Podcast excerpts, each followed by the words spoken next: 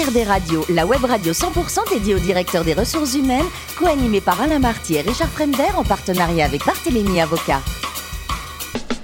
Bonjour à tous, bienvenue à bord d'HRD Radio. Vous êtes 12 000 directeurs des ressources humaines et dirigeants d'entreprise abonnés à notre podcast. Merci à toutes et tous d'être toujours plus nombreux à nous écouter chaque semaine. Vous le savez, vous pouvez réagir sur nos réseaux sociaux et notre compte Twitter HRD Radio-du-bas TV. À mes côtés aujourd'hui pour co-animer cette émission, Jérôme Hartz, avocat associé chez Barthélémy Avocat et Julien Levert, directeur général adjoint du groupe Juliette Sterwen. Bonjour messieurs. Bonjour. Bonjour Richard. Aujourd'hui, nous recevons Philippe Marraine, directeur des ressources humaines de Worldline. Bonjour Philippe.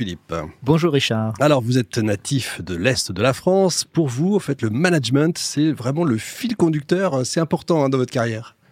Oui, c'est vrai, euh, même si j'ai commencé avec une formation d'ingénieur, mais aussi de management euh, et dans différentes organisations. Euh, j'aime beaucoup les personnes et j'aime beaucoup. L'humain, c'est important. L'humain est très important. Et la tech aussi, j'imagine.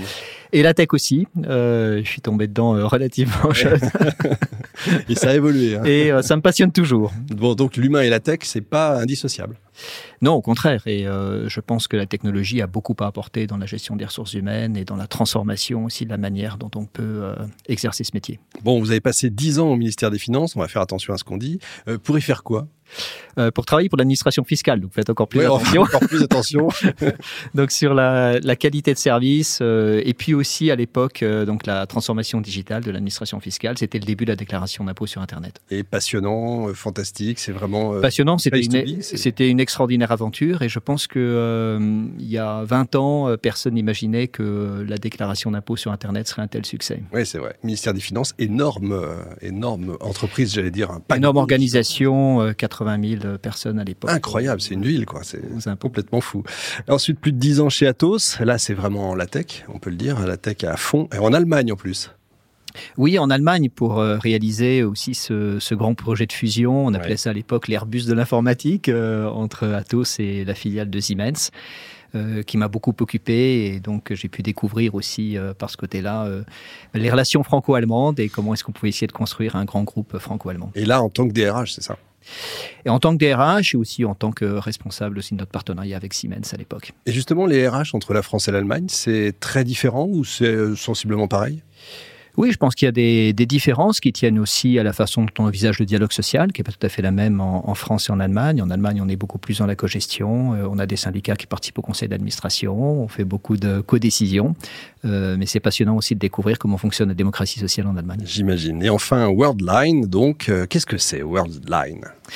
Alors Worldline, c'est un, fleuron de la tech, hein, française et européenne, euh, tout d'abord. C'est euh, une entreprise qui fait partie du CAC 40 maintenant, qui fait plus de 4 milliards de chiffre d'affaires, qui a 18 000 salariés dans le monde, 40 pays, qui n'est pas très connu du grand public, mais pourtant euh, dont on utilise les services tous les jours hein, pour payer avec sa carte bancaire, pour ah, consulter son dossier médical en ligne, pour faire son passeport biométrique, pour toute une série de transactions. finalement, c'est Worldline qui est derrière et tous les services technologiques de cette entreprise. Effectivement, on ne vous connaît pas, mais on vous utilise souvent. Jérôme eh bien, moi, j'ai fait mes petites recherches et j'ai vu qu'au niveau du ES euh, Worldline, vous aviez un accord sur l'emploi des handicapés, du maintien dans l'emploi.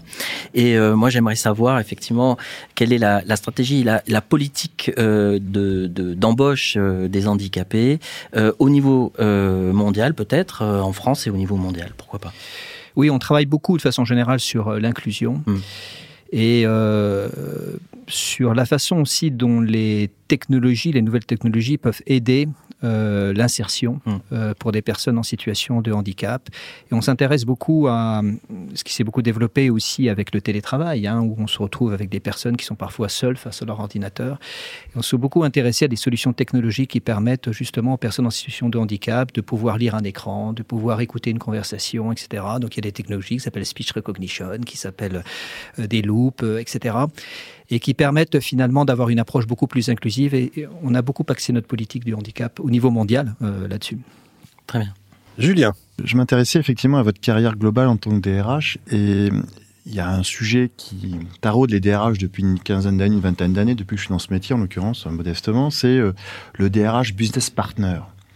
Et je voulais avoir un peu votre vision de ce qu'est qu'un DRH Business Partner et quels sont les facteurs clés de réussite d'un DRH Business Partner.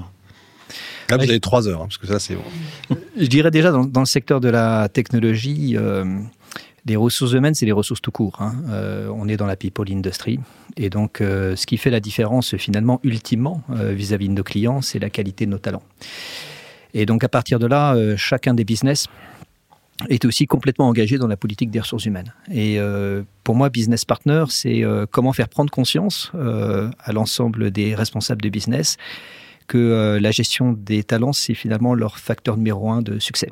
Euh, et donc, on a développé des tas de programmes chez Worldline dans cette euh, direction-là. Euh, des programmes de gestion des talents, des programmes de support, des programmes qui permettent aussi des promotions internes. On s'est fixé des objectifs de promotion interne, des objectifs de diversité, bien sûr, les plans de succession, etc. Mais le plus important, je dirais, c'est qu'il y ait une sorte d'intimité entre un responsable de business et ses talents. Et c'est sur ça qu'on travaille beaucoup. C'est difficile de recruter aujourd'hui quand on est une entreprise tech. Tout le monde cherche du monde. Est-ce que pour vous, c'est plus simple?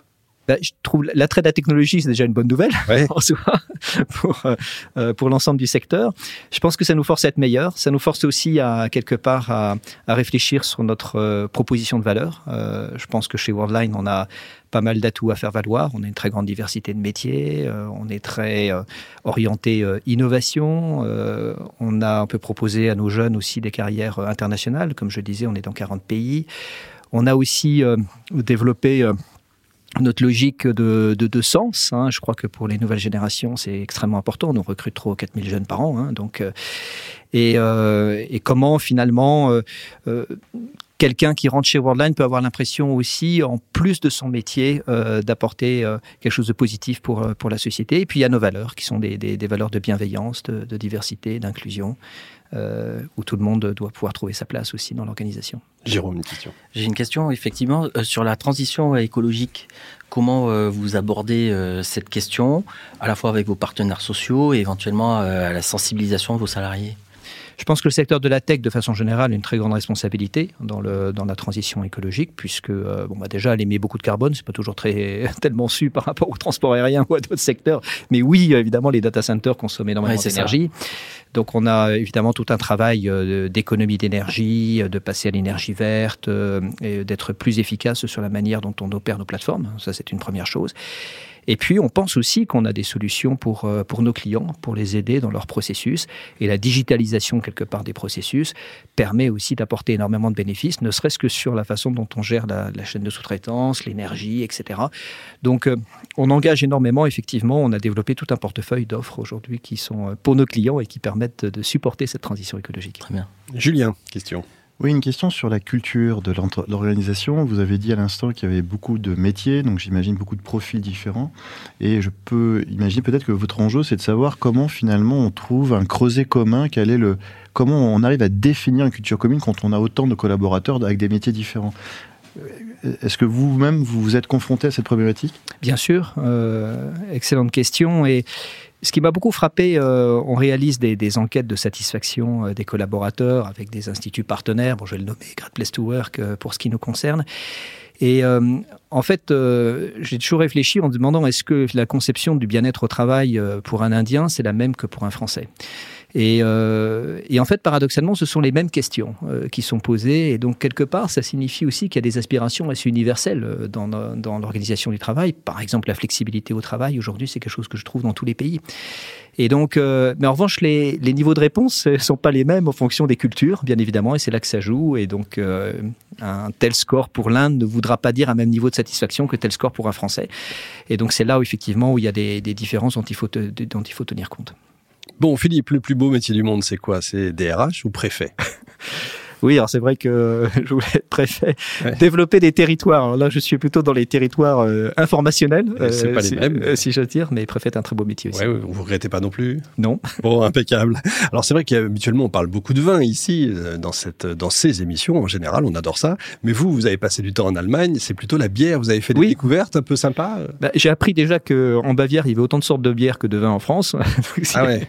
Et, euh, et que donc effectivement, j'ai fait beaucoup de découvert dans ce domaine-là, mais je, je, je, constate en étant rentré en France aussi que la bière est devenue très populaire en France. Oui, effectivement, on en fait dans toutes les régions. Bon, je crois que vous avez aussi euh, médaille d'or euh, pour la fondue savoyarde. Vous êtes euh, alors la fondue franc-comtoise, franc-comtoise pour être beaucoup plus la précis. région d'origine, donc il se fait effectivement avec du comté et du Mont d'Or. D'accord, il y a un ingrédient la moitié moitié. Vous mettez, je sais pas, de l'ail, quelque chose? Bien sûr, on met un peu d'ail. À la fin, on termine avec un petit œuf et puis on peut mettre un peu de kirsch aussi. Extraordinaire, formidable.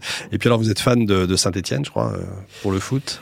Oui, ça a toujours été euh, mon, mon équipe de cœur. Ouais, euh... C'est ce qu'on dit d'un club qu'on supporte, c'est un club qui tombe. Ah, je crois, je crois la, facile, là, je, je, crois, la, je, crois, je crois la résurrection des Verts ouais. euh, et euh, l'aventure effectivement des Verts. Euh, et je pense a, a, ému toute la France et entraîné toute la France. Été le prélude à d'autres grandes aventures des équipes françaises. Bon, on croise les doigts pour qu'il remonte en tout cas. Merci beaucoup Philippe. Merci également à vous Jérôme et Julien. Fin de ce numéro d'HRD Radio. Retrouvez toute notre actualité sur nos comptes Twitter, LinkedIn et Facebook. On se donne rendez-vous jeudi prochain, 14h précise, pour une nouvelle émission. L'invité de la semaine de HRD Radio, une production b2b radio.tv en partenariat avec Barthélémy Avocat.